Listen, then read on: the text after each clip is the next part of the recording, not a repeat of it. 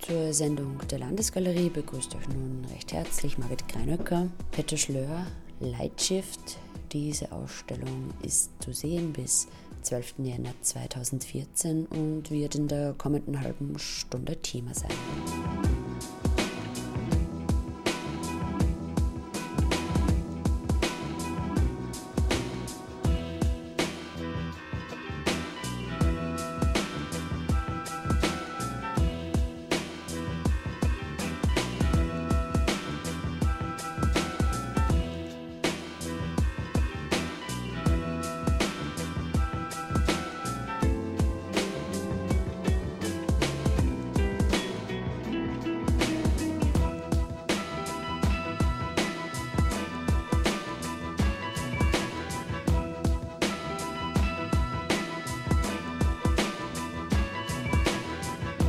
Der deutsche Fotokünstler Peter Schlöer zeigt im Wappensaal digitale Schwarz-Weiß-Fotografien von Vulkanlandschaften der Kanarischen Inseln und des zentralanatolischen Kappadokiens.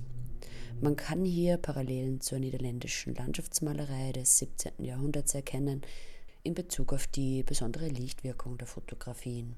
Die Kamera gibt nur das wieder, was, was das Licht zurückwirft von diesem Gegenstand oder von dieser, von dieser Landschaft zurückwirft. Und mehr nicht, aber auch nicht weniger. Und Peter Schlör zum Blick auf die Landschaft. Der erhöhte Standpunkt ist, ist übrigens auch mein, mein Lieblingsstandpunkt. Also ich bin, mhm. bin am liebsten, stehe ich einer Landschaft gegenüber oder schaue gerne so ein, so ein bisschen nach unten, schräg nach unten. Mhm. Also je, je länger ich in so einer Landschaft stehe und schaue und je mehr ich mich von bestimmten Erwartungen befreie, von Vorstellungen, von Ideen, äh, von, auch von kompositorischen Gegebenheiten und so weiter. Je mehr ich mich selber da zurücknehme und mich vom Gegenständlichen auch löse ein Stück weit. Das funktioniert nämlich. Je länger man da steht und schaut, desto mehr sieht man einfach nur die, die, die die, die, den Lichtwechsel, die Komposition, man, man merkt gar nicht mehr, dass das eine Landschaft ist. Und dann, ja, dann empfängt man solche Bilder. Im Grunde ist, es, ist, es, ist jedes Bild ist ein Geschenk. Also ich mache, ich mache ja selbst, die, die, die Situation mache ja nicht ich, ich generiere nicht ich, sondern die Natur. Und ich schaue nur und halte einige Bilder dann eben tatsächlich fest. Aber zunächst mal muss ich loslassen.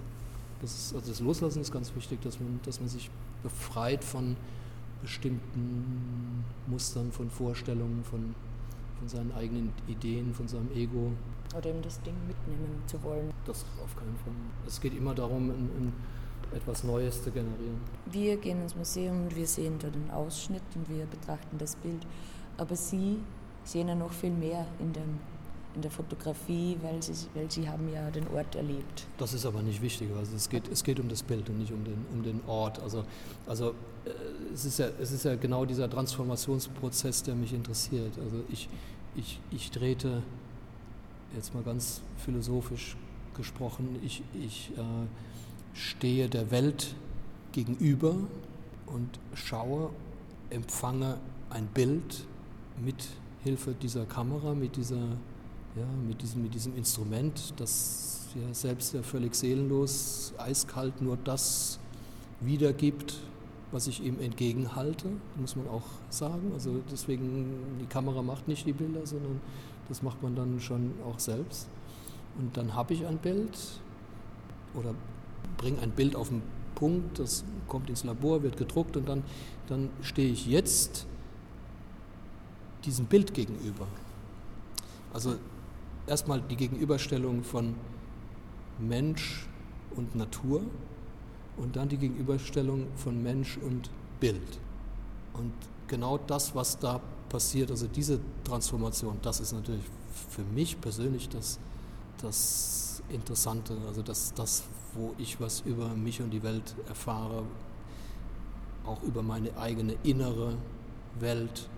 Das sind alles Landschaftsporträts, und wie jedes gute Porträt ist auch ein Landschaftsporträt immer auch ein Selbstporträt. Ja. Sonst, also in jedem Porträt steckt immer auch der Fotograf mit drin, mit seiner Anschauung, mit seiner Weltanschauung. Auch wie schaut er einen Menschen an, wie schaue ich eine Landschaft an, warum schaue ich diese Landschaft lange an, was, was fasziniert mich an dieser Landschaft, was, was fasziniert mich an einem bestimmten Menschen, warum möchte ich den porträtieren und nicht den anderen oder was, was interessiert mich in, in einem bestimmten Moment, wo, wo, wo ein Mensch einen gewissen Ausdruck erfährt. Das hat immer was mit meiner eigenen Biografie auch zu tun. Also alles, es ist alles Transformation sozusagen. Welche Wege sind Sie eigentlich dann zur Fotografie gekommen? Eigentlich habe ich Fotografie ähm, eher gehasst, muss ich, muss ich offen gestehen. Meine ersten Aufnahmen überhaupt habe ich äh, in der Wüste Sinai äh, tatsächlich gemacht. Und zwar war ich damals nach dem Abitur sechs, sechs bis acht Wochen äh, in, Ägypten und in Israel unterwegs so mit Rucksack und so, wie man es halt, wie man sich das so gewünscht hat. Ähm, und da gab es äh, eine Situation in der, in der Wüste, da, da hatte ein Professor wohl mit seiner Studentenklasse Felsenblau angemalt. Und das sah irgendwie total irre aus. Also muss man sich vorstellen, eine, eine Wüstenlandschaft, eine Hochebene auf, auf, der, auf der Halbinsel Sinai. Und dann sind da plötzlich ganz verstreut sehr verstreut, also sehr weit voneinander entfernt. Blaue Felsen, teilweise, also, also haushohe Felsen, teilweise komplett blau angemalt. Verschiedene Blautöne. Ähm, hört sich erstmal bisschen merkwürdig an und würde vielleicht auch vermuten, kann, kann sowas überhaupt wirken? Ja? Oder wie ist das nicht äh, fremdartig, äh, sowas? Aber im Gegenteil, es war sehr faszinierend, weil das Blau mit dem Blau des Himmels auch gut korrespondiert. Äh, wir waren da zu zweit unterwegs. Damals mit, mit, einer, mit, einer, mit meiner Schulkameradin war ich da auf Reisen. Und wir sind dann eine ganze Weile da durch die Wüste marschiert und waren ziemlich müde. Und ich hatte die Idee, man, man, also, also meine Freundin, die hatte da äh, hatte auch einige Fotos gemacht. Ähm, ich konnte das ja nicht, habe ja nie eine Kamera in der Hand gehabt. Äh, und, und sie hatte dann oder ich hatte die Idee, man müsste mal da hoch auf den Felsen klettern und mal das von oben fotografieren. Und, und das wollte sie aber nicht. Also sie war da einfach zu K.O. Die hat gesagt, ja komm, ich, ich zeig dir mal, wie das geht. Ich, ich äh, stell dir da mal alles ein. Du brauchst gar nichts machen, musst nur gucken, dass da so ein kleines Zeigerchen irgendwie genau da an einem Punkt äh, erscheint und dann stimmt die Belichtung und dann drückst du einfach ab und mehr brauchst du nicht machen. Und so bin ich auf den Felsen hoch und und das waren so meine, meine ersten Bilder, Dias, die, die so im Nachhinein betrachtet für mich, äh, ja, es war schon interessant für mich, weil, weil ich, äh, es ging nicht darum, etwas festzuhalten, einfach etwas, ähm, eine Erinnerung festzuhalten, sondern etwas Neues zu generieren. Das ist eigentlich genau der Unterschied. Das heißt, Peter Schlör zur Ausstellungsgestaltung in der Landesgalerie. Für mich entsteht ein Werk nicht chronologisch, also zumindest nicht meins. Und äh, entsprechend ist auch die Ausstellung aufgebaut. Also es, es gibt, die folgt also keiner Chronologie, sondern einer Dramaturgie, die die Räume selber vorgeben und ich dann entsprechend die Bilder kombiniere.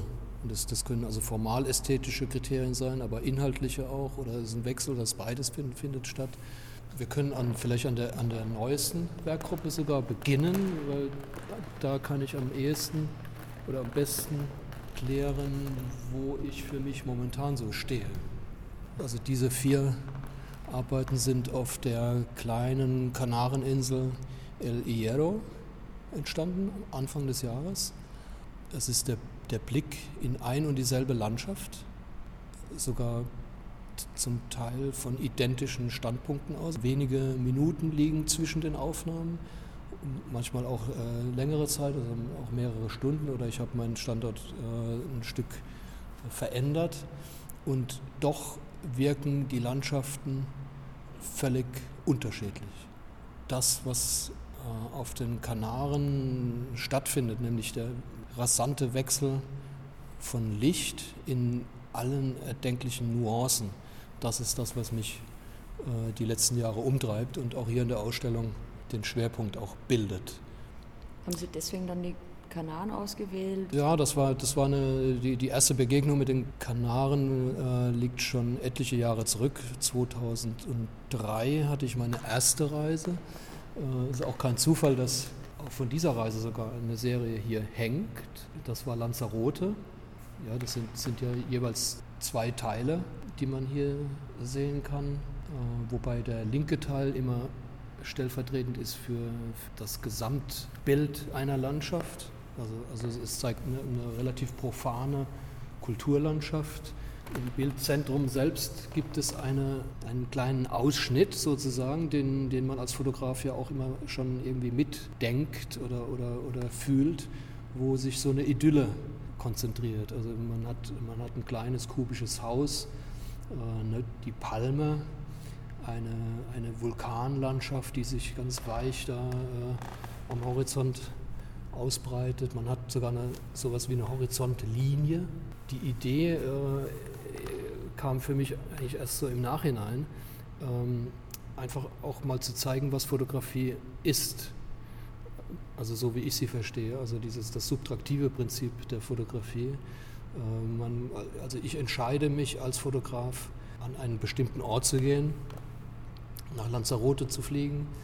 Dort bewege ich mich in einer ganz bestimmten Landschaft und ähm, ich grenze das immer mehr ein, also ich gehe subtraktiv vor und, und das wird hier in der, in der zweiteiligen Arbeit natürlich überdeutlich, indem ich dann über dasselbe Bild quasi, also im Prinzip ist hier zweimal dasselbe Bild, nur dass auf dem rechten Bild einfach ein Passepartout drüber liegt. Mhm. Ja, und damit der Ausschnitt der mich eigentlich interessiert, definiert ist. Und genau das ist Fotografie. Und der Lichtaspekt ist gleichzeitig auch mit drin, weil der Wechsel von Licht ist auch hier zu sehen, auch bei den, also bei den anderen Bildern natürlich auch. Ähm, und auch, mein, auch der Standortwechsel. Also ich selber verändere meinen Standort, das Licht verändert sich und ich definiere den Ausschnitt. Ja, da ist es, da ist es viel härter, ne? das Licht hier. Hat man so einen Schlagschatten und das ist natürlich auch eine diese Verschränkung von den drei Ecken, das ist halt auch eine, das ist ein Kompositionsprinzip. Also da ist jetzt, das ist auch, das interessant für mich ist auch, dass, das, dass dieses relativ chaotische Bild, was alles zeigt, auch so eine, ja, so eine, da ist ja auch eine, so eine, wie so eine Ruine, also eine ehemalige Stallung wohl, verfallenes Betonplateau was dann im Ausschnitt eher dann wirkt wie, wie eine Wüstenlandschaft, wie, wie ein, vielleicht ein Salzsee oder sowas. Ja. Also auf der dritten Arbeit kann man das besonders gut auch sehen. Und Sie legen es ja auch an auf die Härte. Die Einstellungen sind so, dass man auch eine gewisse Härte spürt. Ne? Ja, es wird weniger. Also ich habe äh, äh, seit meiner Reise nach La Palma 2007, 2008, da bin ich erstmals mit, mit einem ganz weich nuancierten malerischen Licht in Berührung gekommen. Und seitdem wird es äh, sehr, sehr viel weicher auch. Aber die Härte ist trotzdem präsent, immer noch. Aber diese Bilder von 2003, Lanzarote, damals war ich noch ganz äh, eher auf harte Kontraste aus. Und äh, das Subtile habe ich oft auch gar nicht so wahrgenommen, habe vieles auch übersehen, muss ich offen gestehen. Vor uns nun die Arbeit Isana. Eine Arbeit, das Herzstück der Ausstellung ist Isana von 2009. Das ist auch nochmal so ein, so ein ganz, ganz hartes Licht. Also ich äh, schaue aus etwa 2200 Meter Höhe auf einen Vulkan, der unter mir liegt oder weit unter mir, also etwa in zwei, drei Kilometer Entfernung von mir entfernt, da liegt, äh, bestäubt mit Schnee, ein schwarzer Vulkan, also schwarze Lava, Asche, pulverisiert oder, oder, oder bestäubt mit, mit äh, Schnee und dadurch wirkt, äh, also viele meinen, das wäre, wäre eine Inversion. Also ich hätte jetzt da irgendwas manipuliert im Sinne von invertiert. Ist genau. nicht so. Und im ersten Moment ist auch nicht klar, die Wolken wirken wie ein Meer, nur passt es mit den Bäumen vorne ja, nicht mehr zusammen. Ja, ja. es ist auch ein Wolkenmeer, was dann da noch weiter unten liegt. Das sind diese klassischen Passat äh, Wolken, die also bei, bei dieser typischen Nordost-Passat-Wetterlage an den Inseln sich bilden, die kommen halt nicht drüber über die Insel. Die, die Inseln stehen da im, im Meer im Weg. Und, äh, und dieses Zirkulieren der Wolken in entsprechenden Höhen ist wahnsinnig faszinierend. Also man kann sich quasi aussuchen, in welcher Lichtsituation möchte man sich heute bewegen. Möchte ich über den Wolken sein? Möchte ich in den Wolken sein? Möchte ich kurz unter den Wolken sein? Für mich am spannendsten ist meistens ähm, so dieses, diese Grenze, wo, wo noch Wolken da sind, aber auch schon ganz viel Licht, also wo, noch, wo, wo extrem viel Energie da auch ist, also wo man mit ganz, ganz kurzen Verschlusszeiten auch arbeiten kann. Da, da ist es für mich am spannendsten. Sie arbeiten immer mit Schwarz-Weiß-Fotografie? Ausschließlich. Von, von Beginn an äh, noch, also in analogen Zeiten natürlich mit äh, Schwarz-Weiß-Filmen, mit, mit selbst äh, entwickelten äh, Filmen, die ganze, die ganze Chemie und so weiter, alles selber angerührt und geschüttelt und also alles mit allen Finessen, die man, die man so in der Dunkelkammer eben mhm. auffahren konnte. Ähm, seit 2004 äh, arbeite ich ausschließlich digital.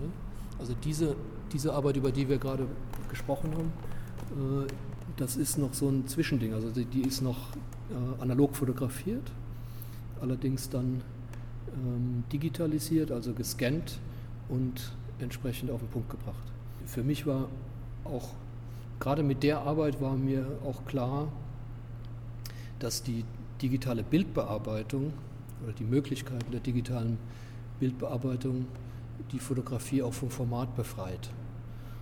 Und zwar nicht immer ins, also nicht jetzt im Sinne von in, ins Großformat gehen. Das ist natürlich auch möglich jetzt hier, wie bei der ganz großen Arbeit Isana, die ja immerhin 4,30 Meter in der Länge misst und 1,50 Meter hoch ist und aus etwa 50 einzelnen Aufnahmen sogar besteht, um die entsprechende Auflösung zu generieren. Anders ist das gar nicht möglich. Äh, theoretisch hätte man diese Aufnahme auch mit einem Schuss machen können, nur hätte ich dann anstatt mit meiner einfachen kleinen Kamera, mit meinem kleinen Rucksack mit, mit zwei Objektiven, äh, hätte ich da mit schwerem Gepäck anreisen müssen, mit sündhaft teuren Kamerautensilien, äh, also die ich mir auch gar nicht, also ich, nicht nur, dass ich sie nicht schleppen wollte, ich würde könnte es mir auch nicht leisten. Ähm, aber tatsächlich konnte ich über dieses äh, Puzzle, was ich anschließend dann zusammengesetzt habe wieder in Photoshop, konnte ich äh, eine Arbeit in dieser Auflösung generieren. Das, das, das, ist eben tatsächlich eine Befreiung. Also man kann ins ganz Große gehen, aber man kann auch ins ganz Kleine gehen, was man zuvor in der Dunkelkammer ähm, prinzipiell nur sehr schwer oder auch überhaupt nicht erreichen konnte, weil man konnte ein kleines miniaturartiges Bild nicht auf den Punkt bringen. Man musste quasi, also wenn es nicht haargenau so belichtet war, wie, wie dass es aus sich heraus schon alles mitbringt, hatte man keine Möglichkeit, etwas nachzubelichten, etwas äh, zu betonen, äh, ja, etwas äh, abzu abzuwählen und so weiter.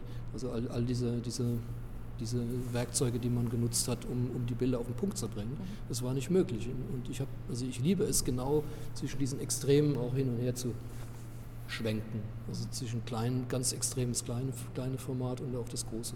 Sie schöpfen aus den Möglichkeiten der digitalen Fotografie. Also für mich war die Zeit, als ich begonnen habe, mich mit der, mit der Fotografie auseinanderzusetzen, war, war, eine sehr, war eine sehr moderne, oder nee, anders gesagt, äh, die Fotografie, die analoge Fotografie war damals ein hochmodernes Medium. Also wenn ich war jetzt vor, vor ein paar Jahren zuletzt in der Dunkelkammer, da hatte ich das Gefühl, ich, kann, ich bin im Mittelalter. Das ist, ja. Und ich habe ich hab natürlich mich, in, ich interessiere mich für Technik als Mittel, aber nicht als Mittel zum Zweck. Fotografieren Sie eigentlich auch im Regen? Weil Nein, tatsächlich gibt es na gut, das wäre dann eher zu diffus. Äh, ja, also für mich ist Licht hat was mit Energie zu tun. Und die, meine Erfahrung ist die, dass wenn zu wenig Lichtenergie da ist, wirken die Bilder wenig überzeugend für mich. Also diese Klarheit, diese Schärfe, das, der, der, der, die Detailgenauigkeit, äh, dafür brauche ich viel Licht. Also kurze Verschlusszeiten und alles, auch Bilder, die so nebulös daherkommen, haben trotzdem gleichzeitig ganz viel Licht. Also das ist kein Nebel, so wie man das hier auf dem Kontinent hat. Also wenn es jetzt heute, heute haben wir hier glaube ich auch Hochnebel oder sowas ähnliches, man bekommt nicht dasselbe. Also für mich ist, ist es wichtig, dass genügend Lichtenergie da ist. Deswegen fotografiere ich auch vornehmlich auf, auf großen Höhen, also in der Regel immer höher als 1000 Meter. Da, da ist es spannend. Die nächste Arbeit bringt uns nach Anatolien. Ja, wir, wir haben in der Ausstellung auf Bildlegenden verzichtet. Ähm, ja, einfach deshalb, weil, also, weil die Ausstellung so, so stringent, äh, finde ich, daherkommt und jeder Blick auf eine Legende auch vom Bild dann auch ablenkt. Obwohl natürlich wollen die Leute auch ähm, irgendeinen Hinweis haben, vielleicht wo, wo ist das entstanden, ist aber für, das, für die Bildwirkung selber äh, aus meiner Sicht vollkommen unerheblich. Also, aber also diese, also auf die Frage, wo, wo, wo ist das, das ist eine, zeigt eine, eine moderne Siedlung in der Türkei, in Zentralanatolien, in, genauer gesagt in Kappadokien, eine wunderschöne Vulkanlandschaft, ähm, die ich vielfach schon bereist habe, schon auch in den, zu den, in den, in den Anfängen, ähm, wo ich auch meine ersten fotografischen Gehversuche unternommen habe. Und für mich ist immer spannend, an diese Orte wieder mit einem ja, geschärften Blick oder mit einem anderen Blick wieder auf eine veränderte Landschaft auch zu schauen. Und da hat sich eine Menge verändert. Also diese, diese Siedlung gab es damals natürlich noch nicht und ist für mich auch einfach schrecklich schön. Also aber auch nur schön in dieser Erscheinung jetzt, in dieser Umsetzung, also diese, in diesem besonderen äh, in dieser besonderen Lichtsituation, fast, fast wie ein Spot. Also Thema Haus äh, war von, auch von Beginn an meiner Arbeit ein immer wiederkehrendes Thema. Also das, das, äh, der Haus, das Haus als, als, als Archetyp erscheint immer wieder, also in, in allen Facetten als, ja, als, mit, mit, als Verweis auf auf äh, die Möglichkeit des Rückzuges, aber auch als potenzielle ähm, äh, Isolationsstätte auch. Ähm, ja, also Haus steht für, für vieles, steht für, für, für Heimat, für Geborgenheit, aber eben auch für Enge und ähm, ja, also, es, also diese, diese ganze Diskrepanz, aber das, das ist so ein Thema, was, was kulturübergreifend auch verstanden wird. Jedenfalls ist das meine Erfahrung, dass diese Bilder äh, Emotionen hervorrufen äh, in, in ganz unterschiedlichen Kulturen. Für mich zeigt dieses Bild dann auch so den gesellschaftlichen momentanen Zustand, oder wo sie dann Gruppen zusammenrotten und hier ist zwar, glaube ich, keine Mauer, aber normal ist es dann die Mauer rum und so wie hier die Landschaft so im Dunkel versinkt, so wird er dann in diesen Gated Communities dann auch das draußen ausgeblendet. Mhm. Absolut, so. gut, gute Interpretation, ja. schön. Dass eben auch diese, ja, diese, auch diese Trennung von der Natur. Also auch gerade Kappadokien hat ja, hat ja wahnsinnig viel zu bieten und es ist für mich ganz eigenartig, wie man, wie man so eine dichte Siedlung äh, äh, dahin bauen kann und sich dann tatsächlich so, so abgrenzt von, von dem, was, was einen eigentlich auflädt, was einem wieder die Kraft geben kann, das ist schon, schon erstaunlich. Ja? Im, auch im Vergleich dazu, wie früher gesiedelt wurde. Peter Schlör mit Lightshift zu sehen in der Landesgalerie Linz bis 12. Jänner 2014. Ein Katalogbuch zur Ausstellung ist im Kehrer Verlag erschienen und ist unter anderem in der Landesgalerie zu bekommen. Lightshift ist nicht die einzige Ausstellung, die zurzeit in der Landesgalerie zu sehen ist. Da gibt es noch Ages, Porträts vom Älterwerden, zu sehen bis 16. Februar 2014. Diese Ausstellung zeigt 15 Foto- und Videoarbeiten von internationalen Künstlerinnen und Künstlern. Diese Ausstellung führt künstlerische Konzepte zusammen, die sich in unterschiedlicher Weise und im Laufe verschiedener langer Zeitabschnitte mit Lebensläufen und der Veränderung des Selbst wie, das, wie des Gegenübers befassen. Dann für Kinder und Jugendliche, aber ebenso für Erwachsene der Ausstellung Kunterbund, Klassekunst zum Thema Farbe, zu sehen bis 16. Februar 2014. In der aufwendig gestalteten Ausstellung sind kuratorische und vermittelnde Strategien und Ansätze dicht miteinander verschränkt und gehen auf die speziellen Bedürfnisse von Kindern und Jugendlichen ein.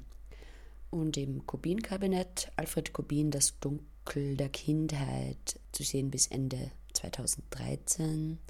Alfred Kubins vermeintliche Idylle der Kindheit war geprägt von schlimmen Träumen, von einer häufig durch Ängste gespeiste Fantasie, dem tragischen Erleben des frühen Todes der Mutter sowie der angsterfüllten Wahrnehmung des Vaters. Und so ist es kaum verwunderlich, dass viele von Kubins Kinderdarstellungen Erlebtes und Erlittenes widerspiegeln, verortet in einer durch Ausweglosigkeit und Unerbittlichkeit gekennzeichneten Schattenwelt. Also das Gegenteil eigentlich von der Ausstellung ein paar Räume weiter in der Ausstellung Kunterbund. Zu den Öffnungszeiten während der Feiertage, 24. Dezember, ist die Landesgalerie geschlossen. Am 25. und 31. Dezember ebenso. Am 1. Januar aber ist von 12 bis 17 Uhr geöffnet in der Landesgalerie. Und es gibt auch noch etwas zu gewinnen auf der Website www.landesgalerie.at. Da gibt es den Adventkalender der Landesgalerie Linz.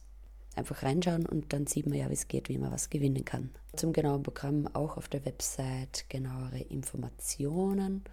Noch eine Website www.froh.at. Hier gibt es Infos zum Programm von Radio Froh und diese Sendung können Sie auch nachhören. Das war dann nun die letzte Sendung der Landesgalerie im Jahr 2013. Wir hören uns wieder 2014, wie immer am dritten Donnerstag im Monat um 17.30 Uhr. Schöne Zeit bis dahin.